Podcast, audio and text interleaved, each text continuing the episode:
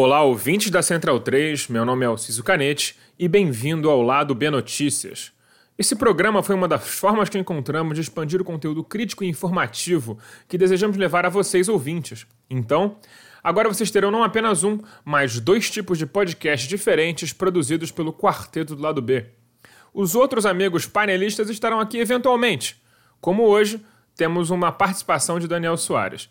Mas esse programa é mais focado na notícia feito para explicar e contextualizar o que de mais importante ocorre no Rio de Janeiro e Brasil, sob uma perspectiva crítica à esquerda. Como prometido nos programas regulares, vamos analisar hoje o governo de Rui Costa na Bahia, o Bolsominion do PT.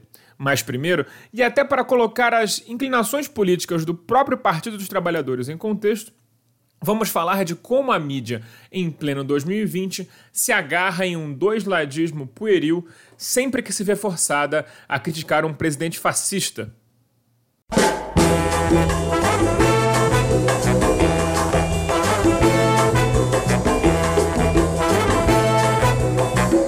Antes do segundo turno das eleições, o jornal Estado de São Paulo publicou um editorial onde afirmava que a escolha entre Bolsonaro e Haddad seria muito difícil.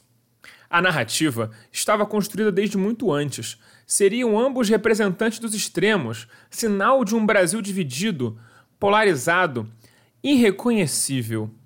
Qualquer pessoa de esquerda, ou mesmo qualquer pessoa que seja minimamente honesta em relação à política, sabe muito bem que o espaço que o PT ocupa desde que subiu ao poder é, representa um lugar muito diferente no cenário político. Lula se vendeu e agiu como o melhor administrador da ordem social estabelecida. Muito mais um Tony Blair do que um Fidel Castro. Suas propostas de inclusão social pelo consumo e pelo crédito não poderiam estar mais longe da abolição da propriedade privada dos meios de produção. A política econômica era a mais dócil possível e aí eu chamei o Daniel Soares para falar melhor sobre os detalhes da mesma. Bom dia, ouvintes do Lado B Notícias. Segue aqui um áudio sobre política econômica no governo Lula. E para entender a política econômica do governo Lula, a gente tem que voltar lá atrás, no Plano Real, né, em 1994, é, que promoveu um controle inflacionário ao longo do, do, dos oito anos do governo Fernando Henrique, baseado no chamado tripé macroeconômico, como se dizia à época. É, o tripé tinha no seu primeiro pé a política monetária, né, de juros altos. Chegamos a ter uma média de, de juros de mais de 20% ao ano durante o, o governo Fernando Henrique. É, com juros altos você tem uma inibição do investimento, da atividade econômica, né, e por isso é, inibição do crescimento dos preços. Tem como subproduto a âncora cambial, que atraía é, dinheiro externo para dinheiro de especulação externa e com isso mantinha o real valorizado, uma taxa de câmbio baixa, que tinha como efeito o controle de preços é, interno, tanto pelo fato do, dos insumos estrangeiros na produção de produtos brasileiros é, continuarem baratos, quanto pelo fato de produtos industriais externos, é, estrangeiros, é, serem bastante competitivos, inibindo o aumento de preço dos produtos produzidos no Brasil. E o último pé dessa perna era a âncora fiscal, né? Você ter metas é, fiscais de superávit primário para pagamento de juros e evitar a expansão de, da base monetária, a expansão do dinheiro que circula, o que também inibe, o, em tese, o aumento de preços. É, quando a candidatura Lula começa a crescer em 2002 e fica claro de que ele vai ser eleito, há um grande terrorismo de mercado financeiro chamado efeito Lula, né, previsões catastróficas, dólar alto, aquela coisa de sempre. E o, a candidatura petista, à época, se apressa em, em se mostrar enquadrada dentro dos preceitos do, vigentes até então e elaborar a chamada Carta aos Brasileiros, né? onde o, o, então candidato Lula se compromete com a manutenção do tripé econômico, responsabilidade fiscal, etc, etc. É, o novo governo assume em 2003, é, faz o que o José Dirceu disse num evento interno que, que vazou, dá um cavalo de pau na economia, já entra aumentando juros, dá baixo aumento ao funcionalismo público, uma base eleitoral histórica do petismo, é, demonstrando a que vinham, que manteriam a, entre aspas, responsabilidade na, na economia. E isso foi mantido ao longo de todo o governo, né, com a produção de superávites primários, uma taxa de juros ainda alta, embora bem menor do que no, nos anos do governo Fernando Henrique, né, em torno de 10% é, ao ano, e a inflação se mantém controlada, o câmbio se mantém, o dólar que tinha disparado em 2002 recua, o câmbio se mantém valorizado, mas mesmo dentro dessas restrições do, do tripé econômico, o que o governo Lula faz é, de certa forma, dar uma resposta a uma bandeira histórica petista, que era o desenvolvimento econômico via é, promoção do mercado interno. Como se dá isso? Né? É, aumento real do salário mínimo, é, mantém a vinculação de, das aposentadorias ao, ao salário mínimo, que era sempre, ainda hoje, né, voltou a ser uma grita que você não pode aumentar o salário mínimo sem desvincular da Previdência. É, mas isso na prática é uma grande política de distribuição de renda. E investimento, promoção, investimento privado via crédito subsidiado dos bancos públicos. Né? Com isso, você cria um círculo virtuoso que, por um lado, você promove a demanda na, na base, porque a pessoa, quanto mais pobre ela é, mais ela vai gastar todo o seu, o seu, seu incremento de renda em consumo, né? e na base, gerando demanda para pequenos comerciantes e pequenas indústrias. E, e com um crédito facilitado, né, o empresário que via a sua demanda aumentar tinha incentivo para e condições para investir. E, e todo esse círculo virtuoso é, começa a também a atrair investimento direto estrangeiro, que ajuda a manter o câmbio e assim a La Nave vá. Então, basicamente, é, muito resumidamente, a política econômica do governo Lula foi uma manutenção do, do tripé macroeconômico, das receitas que vinham sendo aplicadas pelo governo Fernando Henrique, porém com esse diferencial de promoção da demanda interna via gastos sociais, aumento real do salário mínimo e crédito barato para o empresariado investir. E não, dá, não cabe aqui nesse áudio entrar nas distorções disso, mas basicamente é isso. Um abraço a todos, até a próxima. Mas não é isso que realmente importa para essa mídia. Não estamos falando de uma turba de gente burra que, tadinha, não entende nada de política e fica dando murro em ponta de faca. Pelo contrário, estamos aqui falando de uma gente insistente e irritante, porém eficaz na manipulação da janela de Overton. O, o termo significa mais ou menos uma escala de demonstração do que é aceitável dentro do discurso político qualquer discurso para virar política de governo precisa estar dentro dessa janela de aceitabilidade antes. Se o PT fosse normalizado como um jogador democrático e moderado do cenário político nacional, ele seria muito mais perigoso como adversário político, pois esse jogo é muito melhor jogado por ele do que pelo seu rival, o PSDB. Então, já que os fatos da administração petistas não corroboravam a tese de que se tratava de um partido secretamente revolucionário buscando o socialismo, o jeito foi mentir. E quanto mais mentiroso, mais lugar na mídia o jornalista, analista ou economista ganhava. Reinaldo Azevedo, Miriam Leitão, Diogo Mainardi, eu acho que o ouvinte conhece bem os nomes e rostos da turba que tanto amava odiar o PT da forma mais desonesta e mentirosa possível. O último dos citados até chegou a se colocar em um patético autoexílio na Itália para se fingir perseguido pela versão política de, de um labrador. O PT jamais deu a munição que essa gente tanto queria, mas também nunca criou forças de contranarrativa. Aceitou bovinamente todas as mentiras e conspirações que inventavam contra eles. A pressão acabou levando a janela e, por consequência, o próprio PT cada vez mais para a direita ao longo de seus anos no poder. Não houve nenhuma força política para tensionar essa janela esquerda de forma eficiente. Dessa forma, um terreno fértil para o extremismo político de direita estava criado. A mídia brasileira conseguiu a proeza de fazer o cidadão de classe média e alta, aquele mesmo que mais ganhou dinheiro nos anos de PT, que passou a viajar semestralmente para onde bem entendia que tinha todos os produtos de consumo da moda, se sentir um pobre acuado em um país cada vez mais comunista. Claro, esse comunismo do PT, apesar de irreal, era paradoxalmente perceptível. Ficou caro ter uma empregada doméstica. Os, empre... Os aeroportos e festinhas já não eram apenas ocupados pela beautiful people, com aquele bronzeado cultivado em Búzios ou Maresias.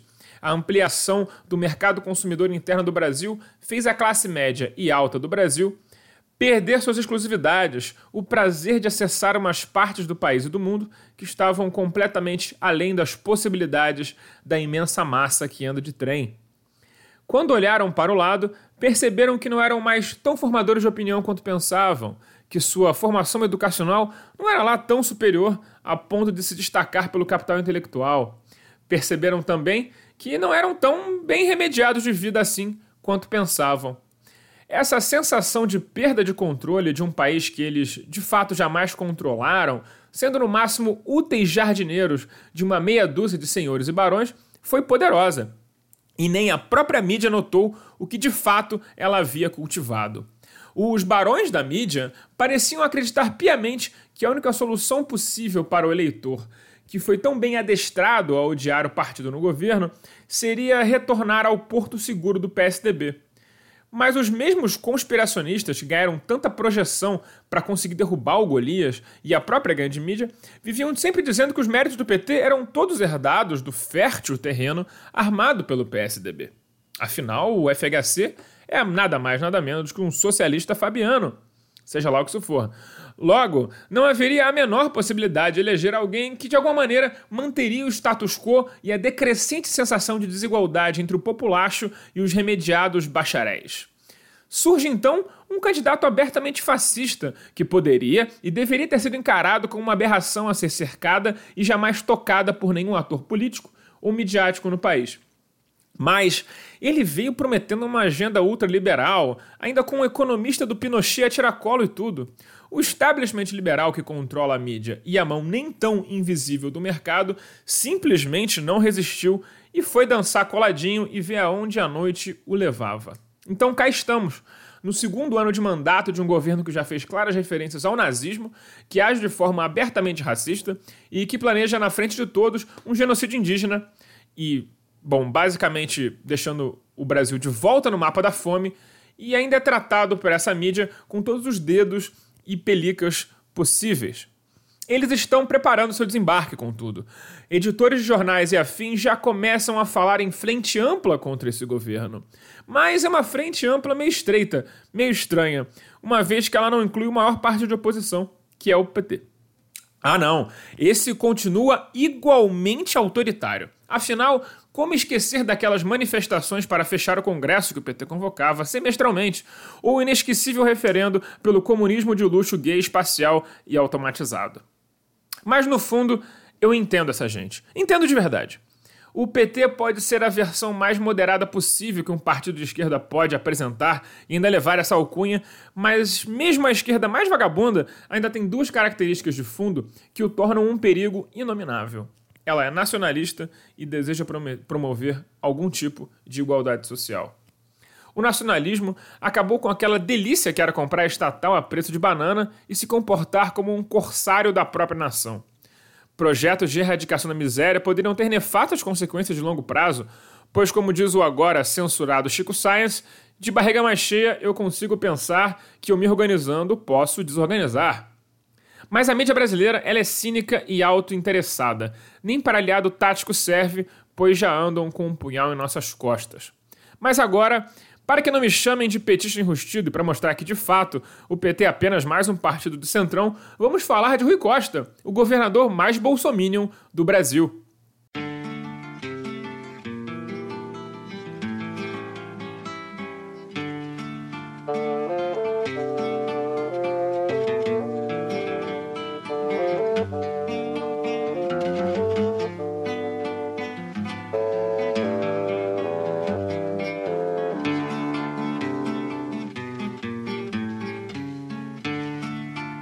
Lado B do Rio é produzido com a ajuda financeira de nosso financiamento coletivo no Padrim. Se você gosta de nossos programas e quer que continuemos a produzir cada vez mais e melhor, considere se tornar um apoiador você também. Nossas faixas de apoio começam de R$ reais por mês. Acesse padrim.com.br barra lá do B do Rio e nos ajude como puder. Se não estiver podendo ajudar financeiramente, não tem problema. Nos ajude divulgando nosso programa e feed para amigos, colegas, conhecidos e até seus inimigos. Por que não? Rui Costa é filiado ao PT, vence eleições pelo PT, é afiliado político de Jacques Wagner, mas não há como dizer, em sã consciência, que se trata de um político de esquerda no poder. Simplesmente não dá para sustentar que se trata de um aliado político apenas pela legenda que ostenta, quando na prática toma as atitudes que toma. Uma das mais simbólicas é o fechamento da Escola Estadual Odorico Tavares, construída por ACM em uma área nobre de Salvador, para que a elite do Estado passasse a conviver com gente preta e pobre em outras circunstâncias que não é de servidão. O governador alega que o leilão permitirá a construção de muitas outras escolas nas periferias, perto da moradia dos usuários, economizando nas passagens. A ideia de um passe livre estudantil para dar a essa garotada acesso à cidade não foi cogitada pelo petista. Contudo, os alunos, inclusive, são contra o fechamento da escola, mas vocês vão perceber nesse programa que ouvir a população não é exatamente o padrão de administração costense. Ainda no meio da educação, Rui Costa se mostra favorável à militarização dos colégios. Já são mais de 83 em todo o estado da Bahia. O projeto prevê a contratação de policiais de reserva ou reformados para serem responsáveis pela disciplina dos alunos. Resta saber o que acontece quando, na visão dos disciplinadores, o que causa a indisciplina é a linha pedagógica. Algo valorizado pela administração é a estética. Esses alunos só podem entrar no colégio de uniforme limpo, sapatos fechados e camisa para dentro da calça. Esse projeto não explica o que fazer quando o aluno não tem dinheiro para manter seu uniforme limpo ou ter sapatos fechados em bom estado. Rui Costa ainda agiu de, de, forma bastante truculenta quando a reforma da Previdência do Estado da Bahia foi passada recentemente. Para falar mais sobre o assunto, vamos ouvir Emanuel Tadeu Dias, professor e membro do coletivo Educar na Luta. O governador Rui Costa implementa uma política de perseguição aos servidores públicos estaduais e aos movimentos sociais. Seu governo, no Brasil, talvez seja o mais próximo às políticas implementadas por Jair Bolsonaro na esfera federal.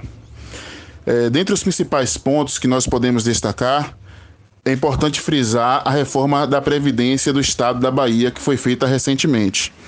Essa reforma foi feita sem nenhum tipo de discussão com a, os trabalhadores públicos, sem nenhuma articulação com as suas entidades representativas, como associações e sindicatos, e retirou uma série de direitos da categoria. Dentre elas, nós podemos destacar o aumento no período de contribuição para que os servidores possam se aposentar nós podemos destacar também a redução no valor das aposentadorias e nas pensões que serão recebidas pelos dependentes dos servidores, caso esses venham a falecer. É possível destacar também que em 2012, apesar de ainda não ser governador do estado, Rui Costa era secretário da Casa Civil e os professores fizeram uma greve que durou 115 dias. E durante quatro meses, seus salários foram cortados. O governador à época era Jacques Wagner, que também é do PT, hoje é senador. E a ideia de cortar os salários dos servidores partiu justamente do governador Rui Costa. O método escolhido para fazer a legislação na Assembleia Legislativa passar foi afagar os deputados, aumentando seus ganhos mensais para quase 50 mil reais, fechar o causa com o DEM de ACM Neto e manter a PM dentro da Assembleia enquanto a votação era feita às pressas, na calada da noite. Feito um rato. Essa reforma acabou com a aposentadoria por tempo de contribuição dos servidores do Estado e limita fortemente a possibilidade de órfãos e enviuvados receberem pensões de seus mortos. Na medida, não há nem previsão de salário mínimo como piso para esses benefícios. Outro mecanismo praticado por seu governo foi a quase abolição de novos concursos públicos, terceirizando e precarizando a força pública de trabalho e fazendo secar o Fundo Previdenciário Estadual. Mas calma, calma que tem mais. Durante o carnaval, o cantor Canário, que também é deputado pelo DEM, denunciou a violência e truculência da Polícia Militar Baiana em seu bloco. Resultado? Rui Costa mandou a Procuradoria do Estado denunciar o cantor pelo ato público de respeito contra a polícia baiana. Sim, meu ouvinte do coração, na Bahia o DEM está à esquerda de Rui Costa. Rui ama a PM, ama um corturno e uma farda, ama também a sua letalidade e o Emanuel vai retornar para falar um pouco mais sobre isso. No que tange aos movimentos sociais, Rui Costa implementa uma lógica perversa de atender aos interesses do grande capital, em detrimento dos interesses da população. E no Estado, nós temos uma série de exemplos que podem demonstrar isso. O movimento sem teto, por exemplo, é, faz ocupações sistemáticas de terrenos em todo o Estado em busca de moradia, já que a política de construção de habitação popular no Estado da Bahia é praticamente nula e sistematicamente o aparelho repressor do Estado, como a Polícia Militar, é utilizado para expulsar essas famílias que são retiradas desses terrenos abandonados e são largadas é, em qualquer lugar sem nenhum tipo de apoio por parte do governo estadual. Nós podemos destacar também a política de pseudo-segurança pública no Estado, né? onde Rui Costa investe maciçamente numa estrutura repressora, né, no aparelhamento da polícia enquanto instrumento repressor e não há nenhum tipo de diálogo com a sociedade para a construção de uma polícia cidadã de fato. Um exemplo concreto é que nós podemos falar da chacina do Cabula, onde 12 jovens foram assassinados no ano de 2015 no bairro do Cabula por policiais militares e o governador Rui Costa comparou esses policiais como um artilheiro de frente para o gol. Eles tiveram a oportunidade de marcar o gol e fizeram ao assassinar esses 12 jovens no bairro do Cabula. A chacina já fez cinco anos e nenhum dos policiais envolvidos foi denunciado ou mesmo afastado de suas atividades. Eles seguem trabalhando normalmente e provavelmente matando, livres, leves e soltos por aí. A chacina também não ocorreu em um lugar aleatório. O Cabula é uma fronteira de especulação imobiliária soteropolitana por se tratar de um bairro central com fácil acesso a serviços e a mobilidade urbana. A Vila Moisés, região pobre de um bairro onde o dinheiro corre, deveria ser, portanto, domada na bala para que não houvesse nenhum risco aos investimentos da área. Como podemos perceber, existem muitas mancomunações entre especulação imobiliária e o governo da Bahia. Mesmo na hora de bater de frente com o governo federal e inimigo não só do povo brasileiro, mas como da, da legenda que Rui defende, ele não consegue fazê-lo sem se refestelar em violência policial. Ao descrever a ação que matou Adriano da Nóbrega, miliciano envolvido em altos rolos com a família presidencial, como um direito de policiais que têm suas vidas ameaçadas por esses marginais. Segundo consta, não houve troca de tiros. Aliás, a própria transparência dos órgãos policiais e dessa investigação sob seu comando é, são bastante precários. Mas Rui segue comandando o partido como deseja, e sendo assim, articulou internamente para lançar uma arrivista à prefeitura da cidade, a Major Denise Santiago. Denise parece ser um perfil mais à esquerda do que de seu padrinho político. Não estamos aqui falando de uma coronel telhada da vida, mas sim da mulher à frente da Frente contra a Violência Doméstica do Estado da Bahia, o que até rendeu alguma projeção desse nome nacionalmente e algumas matérias para o UOL e para a revista Trip. Acontece que o nome sendo trazido de forma impositiva não agrada a militância do partido, que está reticente em fazer campanha para alguém sem ligação prévia com o movimento político. Por mais que Denise seja um nome potencialmente interessante, é de se notar que o PT está sendo tratado por um de seus governadores como se fosse uma mera legenda de aluguel. As universidades estaduais também se encontram em pé de guerra com Rui Costa. Ele, sem abrir nenhum diálogo com a categoria, mudou a lei do magistério definindo carga horária dos professores de dedicação exclusiva, atacando de uma vez só a produção de conhecimento, a pesquisa, a extensão e a pós-graduação que as universidades estaduais trazem e interiorizam para dentro do estado da Bahia. Em resposta às manifestações e denúncias de que falta tudo, de papel à limpeza nessas universidades, o governo baiano alega que isso tudo é um grande problema de gestão dos reitores. Anda como bolsonarista, fala como bolsonarista, lambe coturno como bolsonarista, mas se diz resistência nordestina da esquerda. Conta outra. As trilhas para esse programa foram retiradas de o Drama da Manada Humana, da banda O Efecto, Preciso Me Encontrar, de Cartola, e Eu Tá Vendo no Copo, de Noriel Vilela. Obrigado a Daniel Soares e Emanuel Dias pelas participações. Nessa sexta-feira, teremos mais um Lado B do Rio Inédito. Não percam!